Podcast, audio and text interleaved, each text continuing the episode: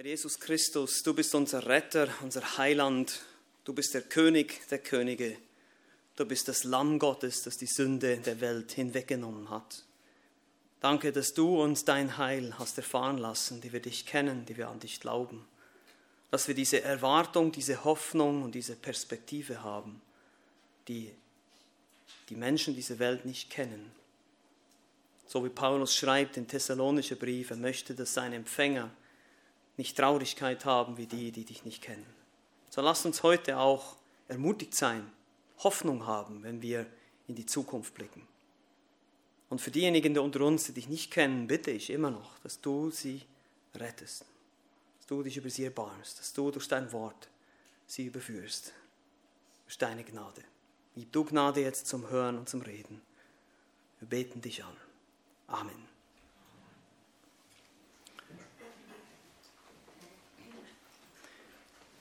Wie sieht unsere Zukunft aus?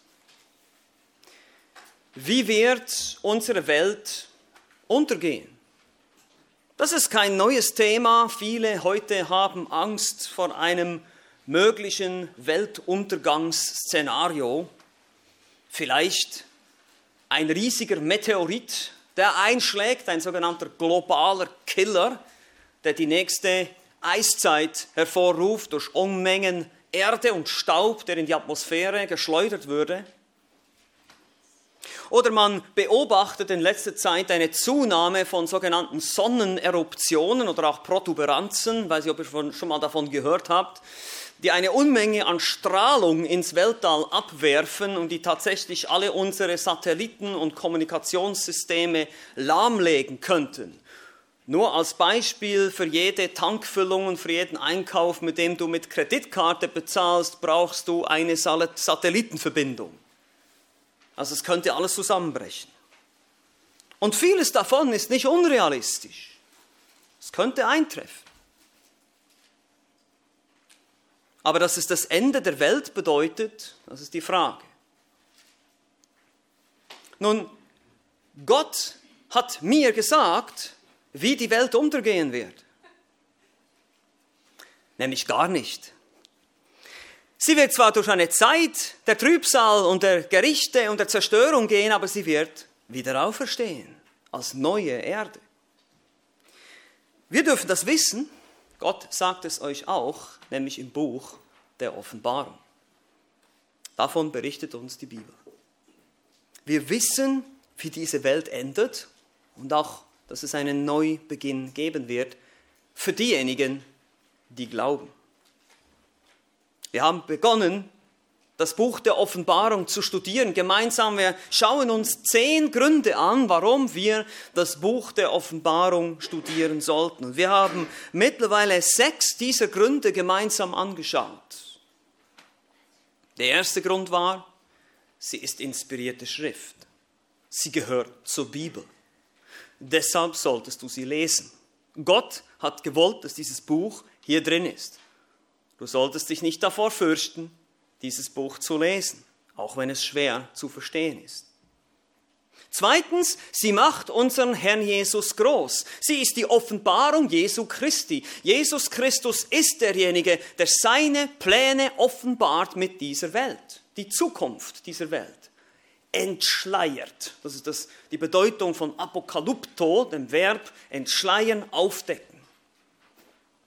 Sie gibt Hoffnung, haben wir schon ein paar Mal gehört.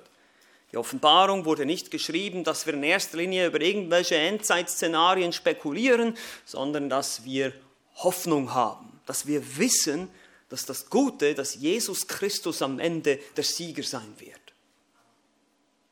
Sie bewahrt uns vor Spekulationen, auch das, die verschiedenen Szenarien der Weltuntergänge, zwei, drei habe ich bereits erwähnt heute. Wir brauchen nicht spekulieren. Gott sagt uns, wie die ganze Geschichte endet. Fünftens, sie gibt uns Klarheit.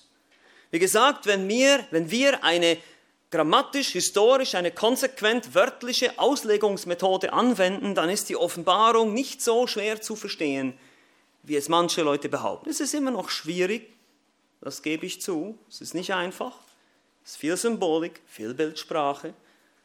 aber es ist nicht ganz so schwer und ganz so geheimnisvoll, wie es manche behaupten.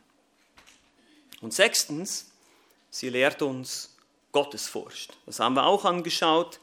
Ja, es gibt viele Schreckensvisionen, Gerichte, Katastrophen, alles Mögliche wird uns geschildert und man könnte wirklich in Panik geraten.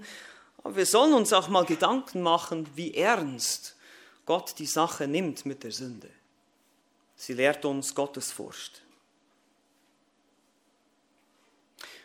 Und genau in diesem Punkt wollen wir jetzt heute weitermachen.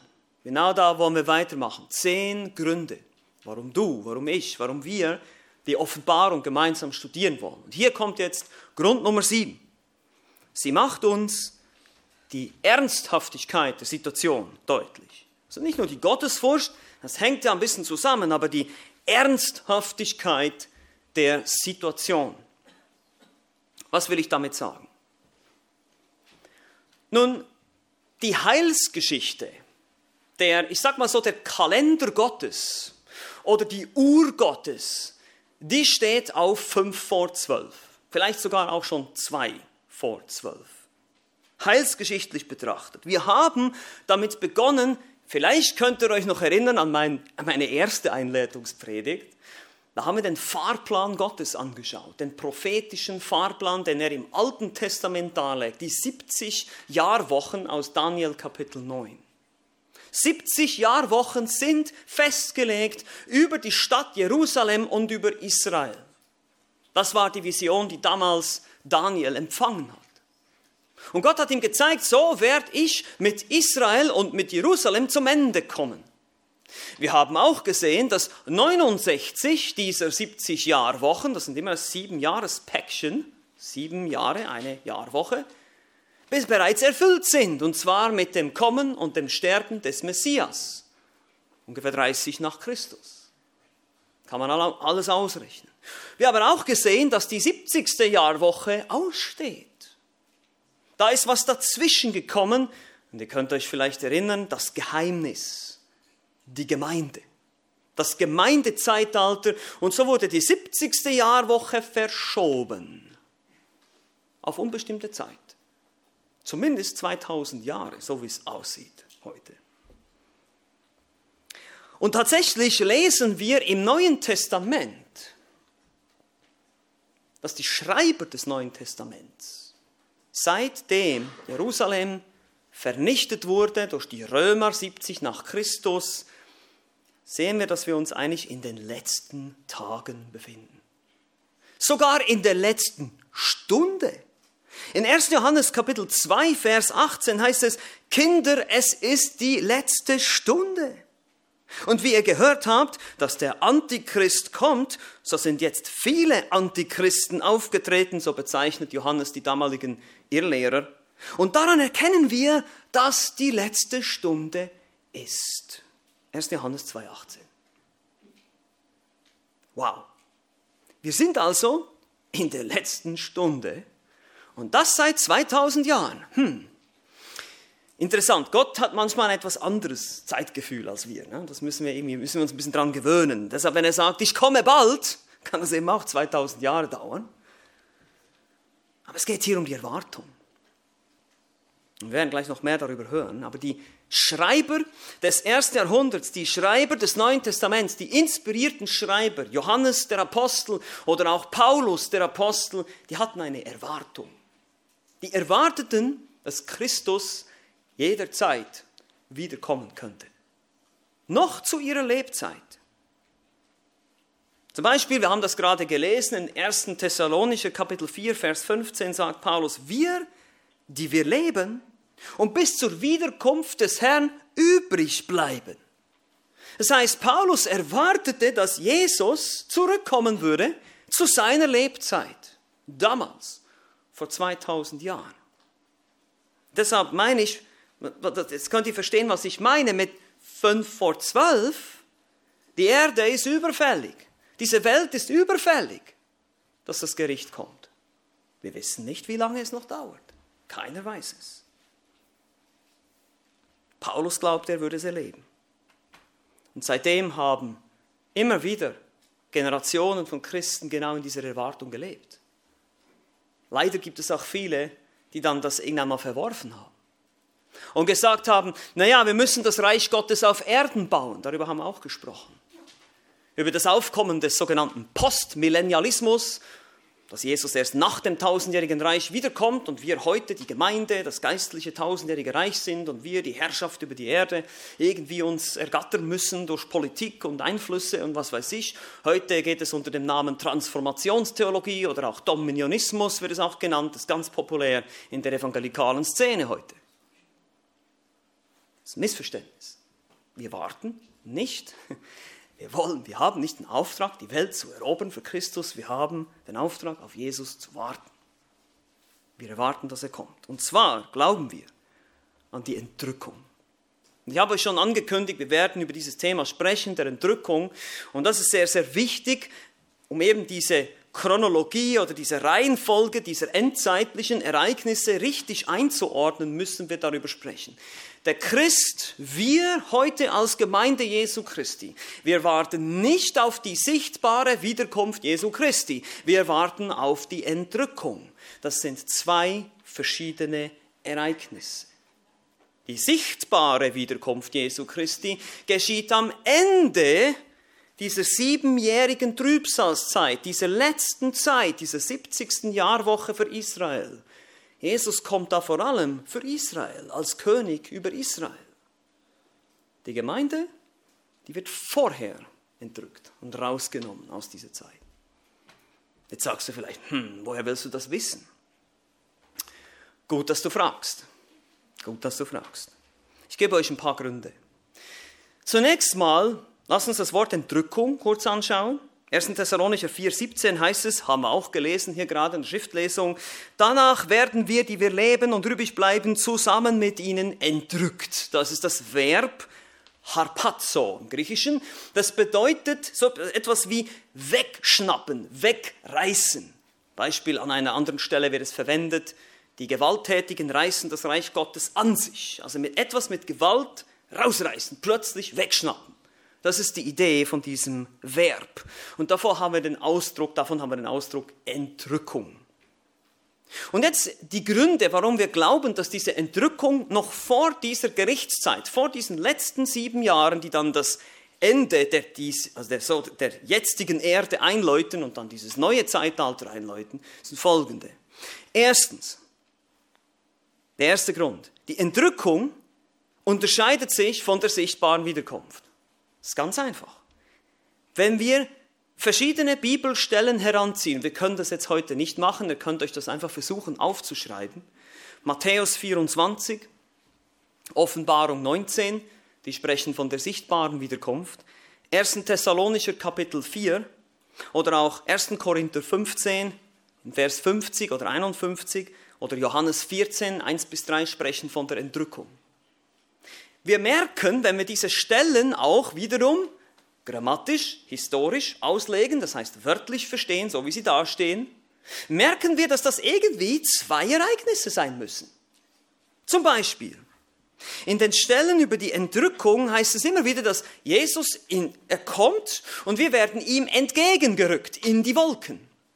Bei der sichtbaren Wiederkunft kommt er bis auf die Erde und seine Füße stehen auf dem Ölberg. So heißt es zum Beispiel in Sacharja 14 oder eben in Johannes äh, in Offenbarung 19. Also wir sehen ganz klar, irgendwie gibt es Unterschiede und klar könnte man jetzt sagen, ja, das kann man irgendwie zusammenbringen, aber wir sehen auch die Wiederkunft, die sichtbare Wiederkunft Christi ist in erster Linie zum Gericht. Und da sind Engel involviert und da gibt es eine, eine, eine Weinlese, eine quasi eine Gerichtsschlacht und alles Mögliche, die Schlacht von Harmageddon. Bei der Entrückung steht nichts davon. Da kommt Jesus nur, um seine Gläubigen von der Erde wegzuschnappen. Wir werden ihm entgegengerückt. So wird es in 1. Thessalonicher 4 beschrieben. Also das ist mal ein erster Grund zu sehen, okay, es sind offenbar zwei Ereignisse, zwei Dinge, die, da, die wir auseinanderhalten müssen, wenn wir die entsprechenden biblischen Texte wirklich ernst nehmen wollen. Es gibt auch noch mehr Details, zum Beispiel, dass die Leiber verwandelt werden bei der Entrückung. Bei der sichtbaren Wiederkunft lesen wir nichts davon. Also es gibt da ganz klare Unterschiede. Der zweite Grund ist, dass Gott gesagt hat, er hat der Gemeinde versprochen, sie wird nicht in den göttlichen Zorn kommen. Wir haben das vorhin auch gelesen. 1. Thessalonicher Kapitel 5, Vers 9 heißt es, Gott hat uns nicht zum Zorngericht bestimmt. Der unmittelbare Kontext da, der Zusammenhang in 1. Thessalonicher 5, ist der Tag des Herrn oder eben diese Zeit des Gerichts. Und da sagt Paulus, davor wird Gott euch bewahren. Wir werden nicht da hineinkommen. Das war ja dann der Irrtum im zweiten Thessalonischer Brief, wo die Thessalonicher dachten, oh, wir leiden so viel Verfolgung, wir sind bestimmt schon in diesem Tag des Herrn. Und Paulus sagt, N -n, ihr seid noch nicht da drin. Oder auch Jesus selbst schreibt an die Gemeinde in Philadelphia in Offenbarung 3, Vers 10, sagt er, weil du das Wort vom standhaften Ausharren auf mich bewahrt hast, werde auch ich dich bewahren vor der Stunde der Versuchung, die über den ganzen Erdkreis kommen wird, damit die versucht werden, die auf der Erde wohnen. Es ist interessant hier, das Griechische ist wörtlich, ich werde dich hinaus bewahren. Also aus dieser Stunde hinaus wäre eine bessere Übersetzung. Und damit nur die versucht werden, die auf der Erde wohnen. Dieser Ausdruck, die auf der Erde wohnen, das ist ein Ausdruck für die Ungläubigen, also nicht für die Gemeinde oder für die Christen. Es ist eindeutig, dass er da schon in den Sendschreiben sagt, ich werde die Gemeinde rausnehmen aus dieser Zeit, die dann kommt, diese Stunde der Versuchung, diese Trübsalzeit. Dritter Grund. Wir lesen in Offenbarung ab Kapitel 4 nichts mehr von der Gemeinde. Davor sehen wir die sieben Sendschreiben an die Gemeinde. Ihr könnt euch vielleicht auch noch erinnern, wir kommen da noch dazu nochmal, diese Gliederung in 1 Vers 19, wo es heißt, was ist, äh, was du gesehen hast, was ist und was danach geschehen soll. Also dieses, was danach geschehen soll, die Zukunft ab Kapitel 4 bis Kapitel 22 letztlich, diese zukünftigen Pläne. Da finden wir die Gemeinde erst in Kapitel 19. Die Braut Jesu Christi wird da erwähnt. Das Hochzeitsmahl des Lammes. Das ist die Gemeinde. Aber dazwischen finden wir nichts. Warum ist das so?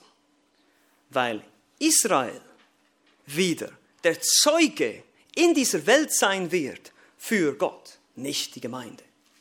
Das Programm wechselt wieder. Es geht wieder zurück. Die 70. Jahrwoche für Israel steht noch aus. Das heißt, die Gemeinde wird weggenommen und jetzt kommt Israel wieder ins Zentrum des Geschehens. Und Israel wird wieder äh, absolut ähm, der Zeuge sein in dieser Welt. Wir haben das auch schon gesagt, die 144.000 Evangelisten aus Kapitel 7 in Offenbarung oder auch die zwei Zeugen in Kapitel 11 in Jerusalem. Es dreht sich dann alles um Jerusalem. Der Antichrist will Jerusalem erobern, er setzt sich da in den Tempel. Vieles dreht sich um Jerusalem, um die Stadt. Genauso wie es Daniel gesagt wurde, über dein Volk und über deine heilige Stadt sind 70 Wochen bestimmt. Das ist wichtig zu verstehen. Es ist eine Drangsal für Jakob, heißt es in Jeremia 30, Vers 7. Diese Drangsalzeit. Es ist auch eine Gerichtszeit über die ungläubige Welt, aber in erster Linie wird Israel hier im Mittelpunkt stehen. Israel wird zum Taumelbecher werden. Die werden sich alle wundreißen, wenn sie den Stein hochheben. Das sind Prophezeiungen, die gelten für die Trübsalzeit, nicht für jetzt. Okay? Das ist wichtig zu verstehen. All diese Prophezeiungen, Sacharja 12 und so weiter, das wird erst dann geschehen, in der Trübsalzeit, weil Israel wird dann wieder zentral sein. Im Moment sind wir noch im Gemeindezeitalter. Ja, ich weiß, Israel ist jetzt wieder ein Staat und es scheint sich die, diese Richtung zu entwickeln und das können wir sehen, dass es erfüllt sich vor unseren Augen, aber es ist nicht die Erfüllung, die wir in der Offenbarung sehen. Es könnte eine Vorbereitung sein, aber niemand weiß, wie lange es noch dauert. Wir wissen es nicht. Und viertens, und hier kommt der wichtigste Grund, was ich bereits erwähnt habe und nochmal betonen will, die Naherwartung nennt man das. Die Naherwartung von Nähe, nah mit H. Ne? Naherwartung. Die Schreiber des Neuen Testaments haben eine Naherwartung der Entrückung, aber nicht der sichtbaren Wiederkunft Jesu Christi. Sie machen das deutlich. Denn sie warteten nicht auf den Antichristen, sie warteten nicht auf irgendwelche Endzeitzeichen, sie warteten nicht auf irgendwelche Zeichen, sie warteten auf Jesus. Sie warten auf Jesus. Paulus korrigierte das, wie schon gesagt, im zweiten Thessalonischen Brief, als sie dachten, sie seien bereits im Tag des Herrn. Nein, der Gläubige wartet auf seinen Herrn, wie es Jesus in Johannes Kapitel 14 versprochen hat. Wir haben uns die Stelle schon angeschaut, ihr könnt euch sicher erinnern. Ich gehe hin, um euch eine Stätte zu bereiten. Ich komme zurück, ich werde euch zu mir holen. Das ist die Erwartung der Jünger. Nichts anderes. Und so sehen wir das überall im Neuen Testament. 1. Korinther Kapitel 1, Vers 7. Während ihr die Offenbarung unseres Herrn Jesus Christus erwartet. Titus 2, 13. Indem wir die glückselige Hoffnung erwarten und die Erscheinung der Herrlichkeit des großen Gottes unseres Retters Jesus Christus. Philipper 3, 20. Unser Bürgerrecht aber ist im Himmel, von woher wir auch den Herrn Jesus Christus erwarten als Retter. Sie warten auf den Herrn Jesus. Und wir hoffentlich auch. Und die Stellen in 1. Thessalonischer Kapitel 4 und auch im 1. Thessalonischer Kapitel 2, die zeigen das auch sehr deutlich. Wir, die wir noch übrig sind und leben. Das ist die Erwartung des Christen. Und das ist ein wichtiger Punkt für uns, um auch die Offenbarung zu studieren. Wartest du auch auf Jesus Christus? Kannst du es auch kaum erwarten, dass du endlich entrückt wirst aus dieser Welt? Oder klammerst du dich noch so sehr an diese Welt hier? Oh, ich möchte noch nicht gleich gehen. Ich möchte erst noch das oder jenes oder dieses erleben. Ich möchte erst noch heiraten. Ich möchte erst noch Kinder haben. Ich möchte erst noch Karriere machen. Ich möchte erst noch viel Geld verdienen. Ich möchte, ich möchte, ich möchte. Ich möchte gehen. Ich weiß nicht, wie es dir geht. Ich würde am liebsten jetzt gleich gehen. Schwupp, beim Herrn sein. Es gibt nichts Besseres. Und das muss uns täglich bewusst sein. Jeden Tag, an dem du aufstehst, könnte es sein, jede Sekunde, jede Minute, zack, und du bist beim Herrn. Du stehst vor ihm. Das ist die Lehre der Entrückung. Und das sollte uns motivieren. Nicht in Angst und Schrecken zu leben und, und und wie die Endzeitzeichen und gucken und Ausschau halten und Panik haben. Nein, das ist Unsinn. Wir sollen auf den Herrn warten. Wir sollen weitermachen, evangelisieren, das Wort Gottes verkündigen. Wir sollen zurüsten. Wir sollen uns heiligen. Wir werden gleich am Ende noch dazu kommen, an die Anwendung. Dazu will uns die Offenbarung motivieren zu einem heiligen Leben, zu einem Jesus hingegebenen Leben denn wir warten auf den Herrn. Wartest du auch? Rechnest du auch jeden Tag damit, dass es dein letzter Tag sein könnte, dass es zu Ende geht? Sprichst du mit deinen Freunden und Bekannten über das Evangelium? Denn wenn diese Zeit beginnt, wenn wir alle hier plötzlich nicht mehr da sind, ja, vielleicht sitzen einige noch da, wenn die anderen weg sind, dann beginnt die schlimmste Zeit, die je über diese Erde hereingebrochen ist. Die schlimmsten Katastrophen, die schlimmsten Leiden, die schlimmsten, schrecklichsten Gerichte. Und diese Menschen müssen dann da durchgehen. Selbst wenn sie sich bekehren, werden sie zu Märtyrern. Sie werden getötet, die meisten. Willst du das? Oder willst du sagen, nein, ich tue jetzt Buße? Das, so hilft uns die Entrückung, so hilft uns diese Lehre. Hey, jederzeit, jederzeit. Jeden Morgen, wenn du aufstehst, dann bete und sage, Herr, vielleicht heute. Vielleicht geht es heute los. So lebten die im ersten Jahrhundert. Und so sollten wir auch leben. Zehn Gründe, die Offenbarung zu studieren. Wir haben gesehen, siebtens, sie macht die Ernsthaftigkeit der Situation deutlich. Und jetzt achtens, sie zeigt uns die Chronologie der Eskatologie. Eskatologie ist die Lehre der Endzeit. Eskatas, also Eskatos, das ist das Eskaton, die letzten Dinge, die letzten Sachen, das letzte Zeitalter, da kommt das her. Also Endzeit, die Chronologie der Endzeit. Ja? Warum sage ich Chronologie? Warum ist das so wichtig? Warum müssen wir eine Chronologie haben? Nun, wir werden es gleich sehen, es gibt verschiedene Ausleger und äh, Theologen, die die Offenbarung eben auch anders auslegen, die zum Beispiel sagen, naja, die Offenbarung, wir haben das angeschaut, wir haben über Idealismus und Präterismus und diese verschiedenen Ansätze gesprochen, wie die Offenbarung ausgelegt wird. Und einige von denen sagen, ja, die, die, sieben, die, die sieben Siegel und die sieben Posaunen und die sieben Zornschalen, das sind eigentlich ein und dieselben Ereignisse. Die sind einfach aus verschiedenen Blickwinkeln werden die betrachtet, aber es ist immer wieder so ein bisschen dasselbe. Also wir versuchen da so ein bisschen das zu verschwimmen, das Bild, weil sie eben eine andere Theologie da reinbauen wollen letztlich ein geistliches tausendjähriges Reich und solche Sachen. Es ist nicht wirklich wörtlich so, dass zuerst das kommt und dann das und dann das. Und jetzt ist die Frage für uns, ist es so? Zeigt uns die Offenbarung wirklich, gibt's die, der Text gibt uns keinen Hinweis darauf, dass es da irgendwie eine Chronologie gibt? Oh doch. Und wie? Wir haben schon angefangen mit dem Vers 19 im Kapitel 1, wo es heißt, schreibe, was du gesehen hast, was ist und was nach diesem geschehen soll. Also auch hier sehen wir schon eine Gliederung. Was du gesehen hast, die Herrlichkeit im Kapitel 1, Kapitel 2 bis 3, die sieben Sendschreiben, das ist das, was ist, das ist die Gemeindezeitalter. Und dann, was danach geschehen soll, also ganz klar prophetische Aussage in die Zukunft. Danach sehen wir aber immer wieder, nach diesem schaute ich. In Kapitel 4, Vers 1 zum Beispiel. In Kapitel 5 auch. Und ich sah. Und so geht es durch das ganze Buch. Und ich sah. Und danach sah ich. Nach diesem sah ich. Und, und, und, und. Also es ist offenbar eine, eine, ein Fortschreiten hier zu beobachten, eine Chronologie der Ereignisse. Eines geschieht nach dem anderen. Gibt es keine Überlappungen? Doch, die gibt es auch zum Teil, aber es ist sehr gut angeordnet bis hin zum tausendjährigen Reich, zur Wiederkunft Christi in Kapitel 19, zum tausendjährigen Reich und dann letztlich zur Ewigkeit. Das macht Sinn.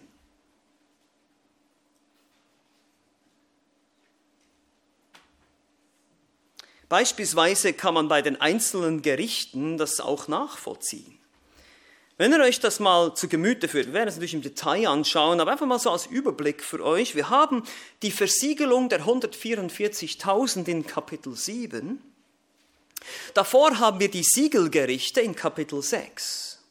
Und in Kapitel 9, Vers 4, während den Posaunengerichten, das ist die fünfte Posaune, heißt es, dass die, die, die Versiegelten verschont werden sollen.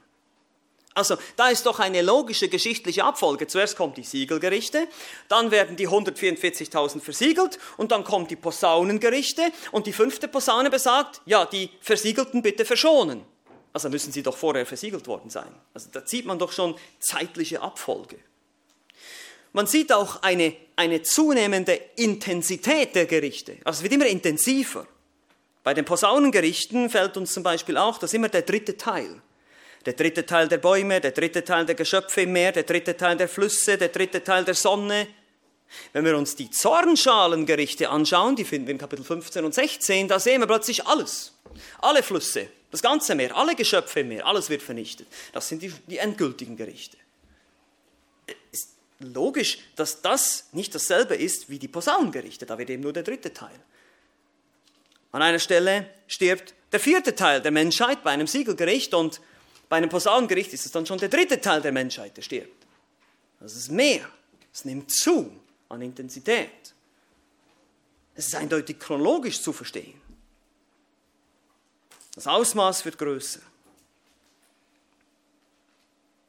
Man spricht auch von einer teleskopähnlichen Entwicklung. Das heißt, die sechs Siegel kommen, dann kommt das siebte Siegel, daraus erwächst dann die sieben Posaunengerichte und dann erwachsen daraus letztlich die sieben Zornschalengerichte. Es sind immer sieben Gerichte. Und die erwachsen alle so auseinander. Und dazwischen kommt es zu sogenannten Zwischenspielen, kann man auch sagen, Intermezzo. Kommt immer wieder eine Einleitung zum nächsten Gericht. Zum Beispiel Kapitel 7 ist dann die Einleitung zu den Posaunengerichten. Und die ganzen äh, Rückblenden, Kapitel 12, 13, 14, wo es um den Antichristen geht, diese Dinge sind dann eine Einleitung zu den schlussendlichen Zornschauengerichten. Kapitel 10 haben wir auch noch, eine Einleitung dazu. Also das sind ganz klar, man hat Einleitung, Gerichte, dann wieder ein Zwischenspiel, dann wieder Gerichte, dann wieder ein Zwischenspiel, dann wieder Gerichte und dann kommt das Ende. Das ist eine ganz logische Abfolge. Seht ihr, es ist nicht so schwer zu verstehen, das will ich euch deutlich machen hier. Einfach im Groben und Ganzen, wenn man sich mal das Buch ein paar Mal durchliest, immer wieder durchliest. Ihr werdet vielleicht einige Symbole nicht verstehen und wisst nicht genau, was es mit dem weißen Pferd und dem feuerroten Pferd, aber wir sehen irgendwie, okay, da sterben Menschen, da werden Menschen verletzt, das sind Gerichte, das, das verstehen wir. Das ist nicht so schwer zu verstehen. Oder auch, dass da Menschen sind, die dann versiegelt werden und verschont werden, das können wir verstehen. Dass Gott in besonderer Weise auf diese Menschen Acht hat und dass die eben dann nicht von den Plagen betroffen sind. Können wir verstehen. Haben wir auch schon in Ägypten gesehen, im Buch Exodus, wo die Israeliten verschont wurden vor dem Todesengel und die Ägypter nicht. Das kennen wir alles schon, wenn wir unsere Bibel kennen. Alles zusammengenommen Bedeutet nun Folgendes. Es ergibt sich eine Chronologie der Endzeit, die man nicht nur in der Offenbarung, jetzt haltet euch fest, in der gesamten Schrift sehen kann. Auch in den alttestamentlichen Propheten. Was habe ich euch am Anfang gesagt? Welche Bücher müsst ihr vor allem studieren, um die Offenbarung zu verstehen? Die alttestamentlichen Propheten. Vieles, was ihr da in der Offenbarung lest, wird euch sehr bekannt vorkommen, wenn ihr die alttestamentlichen Propheten kennt. Und so sehen wir dieses Muster durch die gesamte Bibel. Wir sehen die 69 Jahrwochen von Daniel, dann die Zeit der Gemeinde, dann die Entrückung, dann die große Trübsal, dann die Wiederkunft, das tausendjährige Reich, die Ewigkeit. Vielleicht kannst du jetzt mal die Folie einblenden, Kevin. Ich habe eine Folie da hinterlegt, dass man das mal sehen kann. So sieht es aus. Ich lasse das jetzt hier ein bisschen stehen, dann könnt ihr euch das ein bisschen anschauen oder ein Foto machen.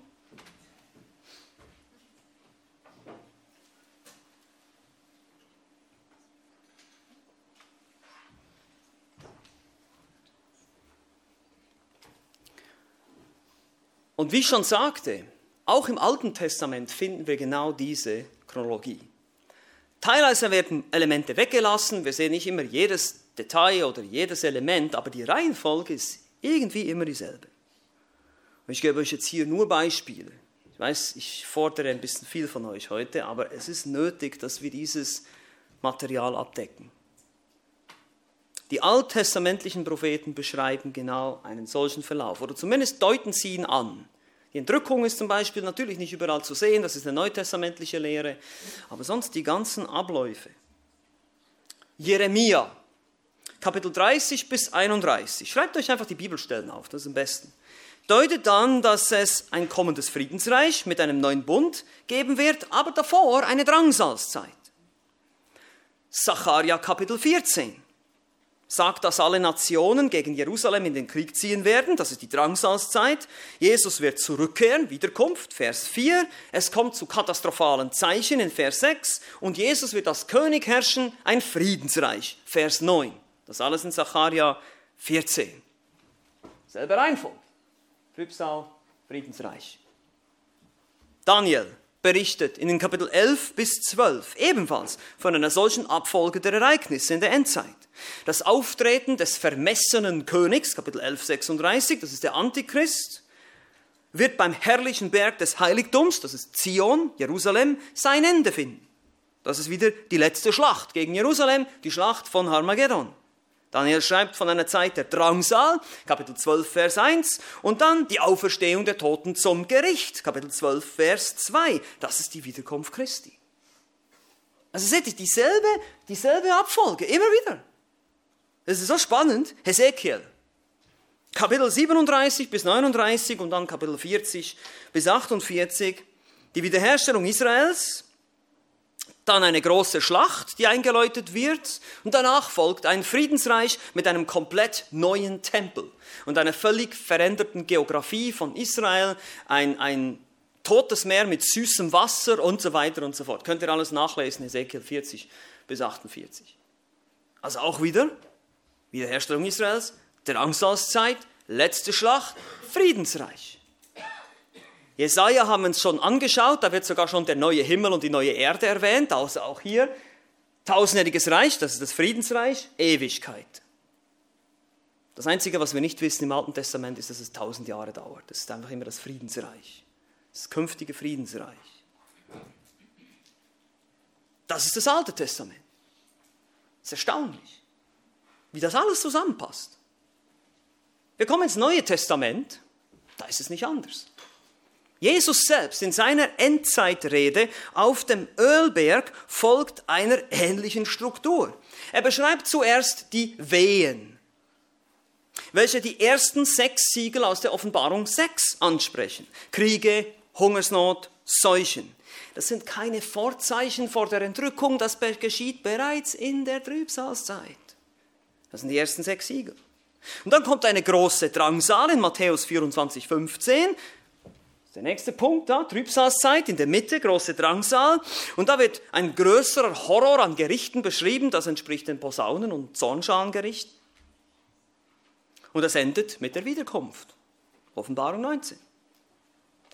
Apostel Paulus, habe ich schon erwähnt, erwähne ich gerne nochmal in den Thessalonischen Briefen, genau dieselbe Chronologie. Da erwähnt er dann auch die Entrückung. Und dann der Tag des Herrn, die Trübsalzeit. Und dann die Trübsalzeit beginnt mit Frieden und Sicherheit. Haben wir Kapitel 5 gelesen, 1. Thessalonische 5, könnt ihr euch vielleicht erinnern. Frieden und Sicherheit wird der Anfang sein. Das ist das erste weiße Pferd aus Offenbarung 6. Passt zusammen. Zuerst kommt Frieden, dann kommt Krieg, dann kommen Seuchen. Es sind immer wieder dieselben Abläufe. Und dann kommt das Gericht über sie und dann kommt der Tag des Herrn, die Wiederkunft des Herrn. Dasselbe auch im zweiten Thessalonischen Brief. Sie sollen nicht denken, sie sind in diesem Gericht, weil sie würden zuerst den Abfall sehen und damit meint er den Abfall Israels. Den Bund, den Israel erst schließen wird mit dem Antichrist die ersten dreieinhalb Jahre, den er dann brechen wird in der Mitte der Trübsalzeit, das lesen wir in Daniel 9. Es passt alles zusammen. Dann heißt es da sogar noch im zweiten Thessalonischen Brief, der Mensch der Sünde, der wird dann eben geoffenbart werden in dieser Trübsalzeit und der Herr verzehren wird durch den Hauch seines Mundes. Das erinnert wiederum an Offenbarung 19, was heißt, aus dem Mund geht ein scharfes Schwert hervor. Die Bilder passen zusammen, die Chronologie passt zusammen. Es macht Sinn. Das will ich damit nur zeigen. Wie gesagt, die Stellen in der Offenbarung werden wir ausführlich anschauen, aber uns geht es jetzt erstmal darum, diesen Überblick zu haben. Was sagt die gesamte Schrift? Was lehrt die gesamte Bibel über diese Dinge? Was macht das Buch der Offenbarung? Letztlich gießt das Buch der Offenbarung diese ganze Chronologie jetzt noch in die finale Form. Im Buch der Offenbarung haben wir genau dieses Bild. Jetzt ist es wieder weg. Kannst du es nochmal einblenden, Entschuldigung. Also, ist egal, ihr habt es ja gesehen. Die Zeit der Gemeinde, das ist Offenbarung 2 bis 3. Dann kommt die Entrückung, zum Beispiel in Offenbarung 3, Vers 10. Dann kommt die große Trübsal, Offenbarung 6 bis 18. Wiederkunft Jesu, Offenbarung 19. Friedensreich oder eben jetzt tausendjähriges Reich, Offenbarung 20. Und Ewigkeit, Offenbarung 21 bis 22. Das ist genau das. Und danach sah ich, und danach sah ich, und danach sah ich. Wie gesagt, warum ich euch das einhämmere, ist einfach, weil es sehr viele Menschen gibt, die sagen, die Offenbarung sei nicht chronologisch zu verstehen. Und ich sage dazu nur Blödsinn. Also wenn man das nicht versteht, Entschuldigung, dann müssen wir mal darüber sprechen, wie wir Texte richtig verstehen. Und das habe ich euch immer wieder gesagt, wie das wichtig ist, dass wir die Texte wörtlich auslegen, dass wir auf die Grammatik achten, dass wir auf die Aussagen der Texte achten. Aber dieses Bild, ah, jetzt ist es schon wieder weg. er ärgert mich ein bisschen hier. ist schon gut, alles gut. Du machst das super. so bleibt ihr alle wach, das ist gut. Dieses Bild, jetzt ist es wieder da. Das ist, das ist wirklich erstaunlich. Gemeindezeitalter Entrückung, das sollte uns zu denken geben. Wie ich schon sagte, wie Johannes sagte im ersten Johannesbrief, es ist die letzte Stunde. Es ist die letzte Stunde. Seit 2000 Jahren ist es die letzte Stunde. Es ist höchste Eisenbahn. Diese Welt ist gerichtsreif. Es könnte jederzeit losbrechen. Und jetzt ist die Frage, was machen wir damit? Anwendung. Lass uns noch ein bisschen über Anwendung sprechen jetzt. Das war jetzt viel Theorie. Jetzt wollen wir mal ein bisschen gucken, okay, ihr habt jetzt diese Chronologie vor euch. Ihr wisst, die gesamte Schrift, Hesekiel, Daniel, Jesaja und so weiter, die ganzen Propheten, Jesus in der Ölbergrede, Paulus, der Apostel und Johannes in der Offenbarung. Alle sagen dasselbe. Mehr oder weniger. Die einen lassen ein paar Elemente aus, aber die Grundstruktur ist immer dieselbe. Und wir befinden uns hier, da, wo der Pfeil ist. Kurz vor der Entrückung. Ganz kurz vor der Entrückung. Deshalb sagt Jesus auch, siehe, ich komme bald. Die Zeit ist nahe. Die ist immer schon nahe gewesen. Sehr nahe. Und jede Minute und jede Stunde, die verfließt und Jesus nicht die Gemeinde drückt und diese Gerichte bringt, ist einfach nur Gnade Gottes. Es ist nur die Geduld Gottes. Es ist nicht Gott, der es rauszögert, so sagt Petrus im zweiten Petrusbrief, Kapitel 3. Er sagt nicht, oh, das zögert er raus. Nein, nein, nein, nein, er zögert nicht. Gott zögert nicht. Gott zögert nicht. Und ich möchte euch bitten, darüber nachzudenken. Ich habe jetzt drei falsche und drei richtige Reaktionen auf diese Dinge, okay? Drei falsche, also die ersten drei, die ich jetzt sage, so sollt ihr nicht reagieren. Aber ich möchte sie trotzdem erwähnen, weil ich denke, es ist hilfreich. Ihr werdet gleich sehen, warum. Also drei falsche Reaktionen. Die erste ist, die erste falsche, wir können jetzt Prophetie-Enthusiasten werden. Ihr kennt sie vielleicht, die Christen, die überall herumrennen und ständig nur von der Endzeit sprechen. Ja, es ist Endzeit und es wird immer schlimmer und jeder Kanonenschlag in Israel wird irgendwie prophetisch gedeutet und so weiter. Die Zeitung neben der Bibel und immer suchen nach irgendwelchen prophetischen Ereignissen. Prophetie, Prophetie und Endzeit, Endzeit, das ist alles, was sie zu reden haben. Das ist nicht, das ist nicht die Idee. Wir sollen nicht Prophetie-Enthusiasten werden. Zweitens, die zweite falsche Reaktion. Wir sollen keine apokalyptische Aussteigermentalität haben. Das ist die zweite falsche Reaktion. Das sind die christlichen Prepper, ja, die sich irgendwo einbunkern und Vorräte sammeln für die Trübsalzeit. Und ja, es wird ja immer schlimmer, wir müssen Vorräte aufhäufen für die Endzeit. Das Ende ist nahe, das ist total sinnlos, weil wenn dieses Ende wirklich kommen würde, dann müsst ihr eure Vorräte mit euren Brüdern und Schwestern teilen. Also es macht keinen Sinn. Ja.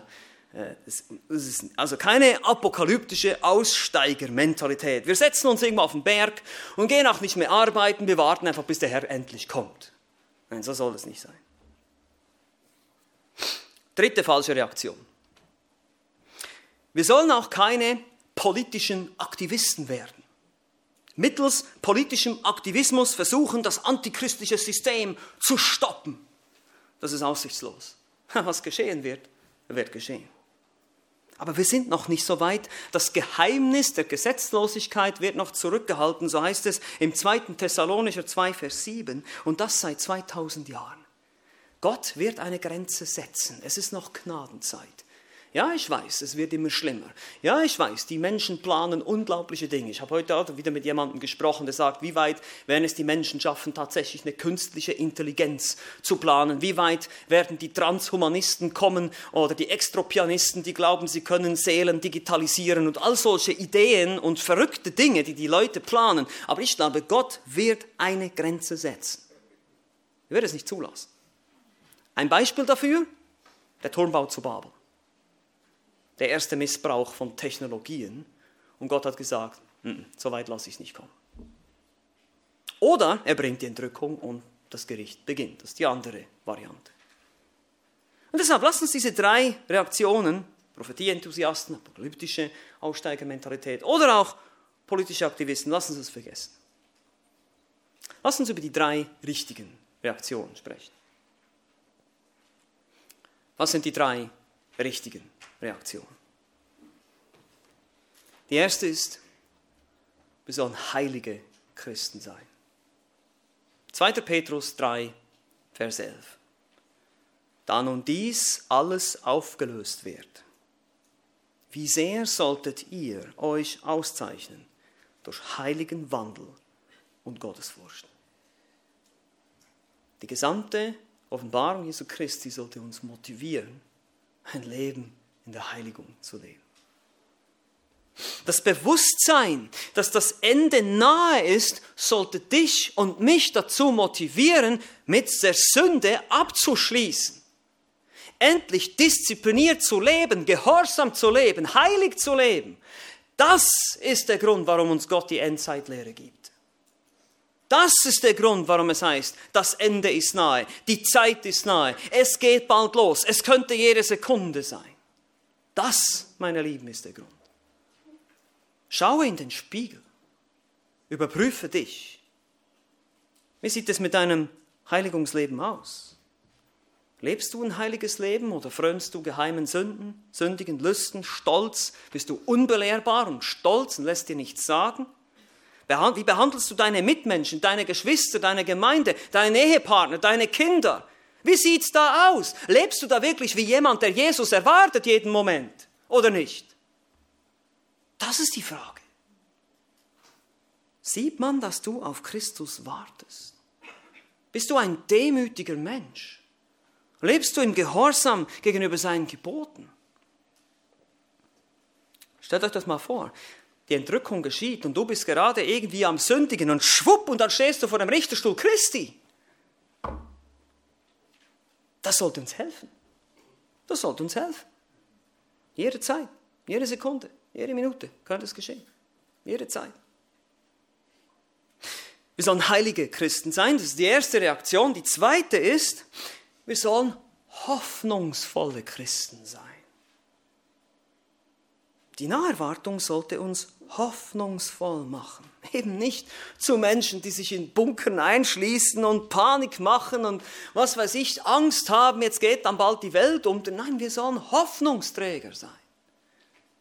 Wir haben das Evangelium. Wir haben die Wahrheit. Wir wissen, wie es zu Ende geht. Wir wissen, dass Jesus siegt.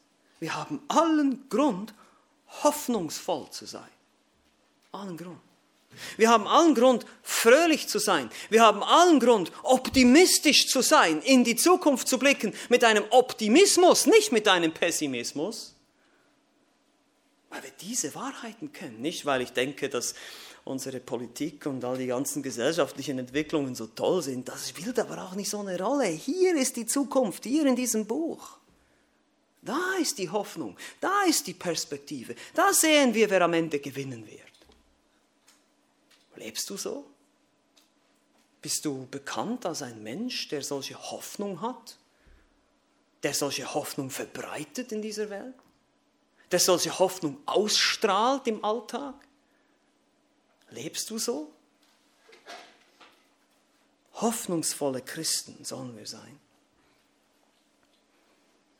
Stattdessen höre ich so oft, wie Christen sich beschweren über den Zustand unserer Gesellschaft und den Zustand unserer Politik und der Zustand der Schulen und der Zustand. Und ich weiß, es ist alles sündig und ich weiß, es ist alles nicht einfach. Ich will das auch gar nicht herunterspielen. Aber Leute, wir müssen, wir brauchen einen Blick in dieses Buch hier.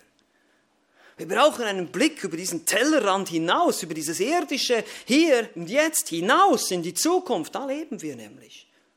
Kolosser 3, unser Leben ist verborgen beim Herrn, bei Gott im Himmel. Da sollte unsere Perspektive sein. Auf der neuen Welt, auf der neuen Erde, im neuen Jerusalem. Da ist dein Zuhause, nicht hier. Du bist nur ein Pilger, du bist nur vorübergehend hier. Du bist nur 70, wenn es hochkommt, 80 Jahre hier, wenn überhaupt. Wo ist deine Hoffnung? Wo ist deine Perspektive? Also heilige Christen sollen wir sein, hoffnungsvolle Christen sollen wir sein. Jetzt gibt es natürlich noch einen dritten ganz wichtigen Punkt. Wir sollen evangelisierende Christen sein. Wenn wir schon wissen, dass das Ende nahe ist, dann sollten wir möglichst vielen Menschen von dieser rettenden Botschaft erzählen, damit sie nicht in dieses Gericht kommen damit sie nicht, wenn ich das wirklich glaube, versteht ihr das? Wenn ich das wirklich glaube, wenn ich wirklich überzeugt bin davon, das ist die letzte Minute meines Lebens, was mache ich jetzt? Oder das ist die letzte Stunde meines Lebens, was mache ich jetzt? Was mache ich jetzt? Wie lebe ich jetzt? Wem kann ich noch davon erzählen? Wen kann ich noch überzeugen? Ich weiß, überzeugen können wir niemanden, das muss der Heilige Geist machen, aber ihr wisst, wie ich das meine. Wem können wir noch diese rettende Botschaft weitergeben, bevor es zu spät ist? Und klar, die Menschen können sich in der Trübsalzeit noch bekehren, aber das wissen wir auch. Nicht viele von ihnen werden sterben in den ganzen Gerichten. Wir wissen nicht, wie schlimm das sein wird. Es wird auf jeden Fall sehr schlimm sein. Und das ist meine Frage an dich, wenn wir die Offenbarung gemeinsam studieren, die herausfordernde Frage. Anstatt irgendwie so eine Aussteigermentalität oder so eine Prophetie-Enthusiasten zu sein, die irgendwie rumspekulieren, hast uns auf das Wesentliche konzentrieren, auf die Absicht dieses Buches.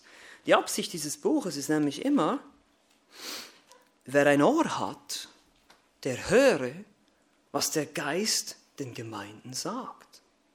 Und ihr geht durch diese sieben Sendschreiben durch und ihr seht, Jesus korrigiert Sünde. Er spricht Dinge an und sagt, wer hören kann, wer ein Ohr hat, der höre. Und ihr wisst, im hebräischen Denken ist Hören gleichgesetzt mit Gehorchen. Gehorch diesem Buch. Ganz am Schluss heißt es es auch in Offenbarung 22, ganz am Ende lesen wir das auch.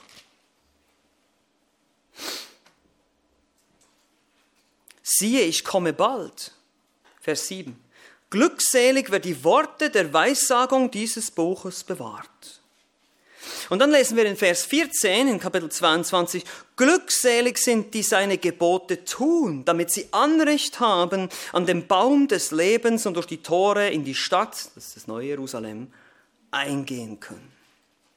Es ist eine Aufforderung zur Buße, zur Umkehr, genau zu diesen Punkten.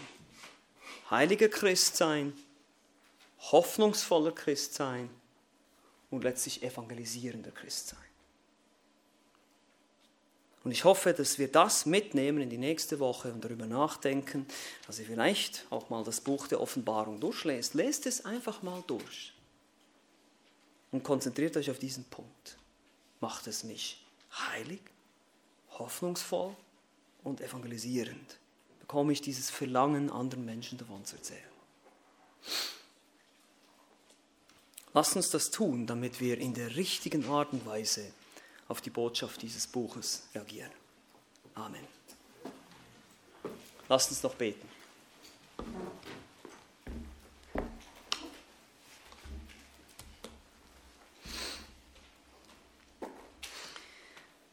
Herr Jesus Christus, wir danken dir, dass du ein Gott bist, der sich erbarmt über seine Schöpfung, dass du schon so lange wartest so viel Geduld hast mit einer Menschheit, die dir nur ins Angesicht spuckt, die dich abgelehnt hat, die dich schon mal gekreuzigt hat und abgelehnt hat und dich bis zum heutigen Tag ablehnt.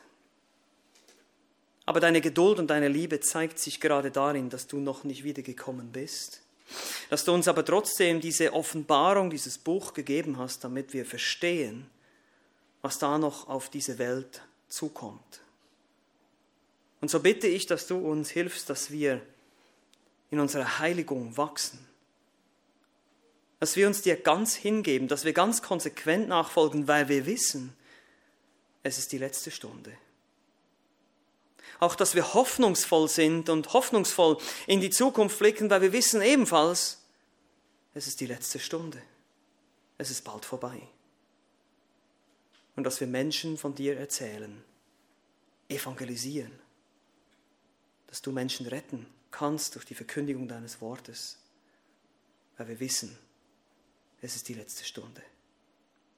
Mögest du uns beistehen, mögest du uns Treue geben, denn wir sind schwach. Wir wissen, dass wir deine Gnade benötigen. Und darum beten wir dafür. Mögest du wirken in jedem Einzelnen von uns zu deiner Ehre und zu deinem Lob.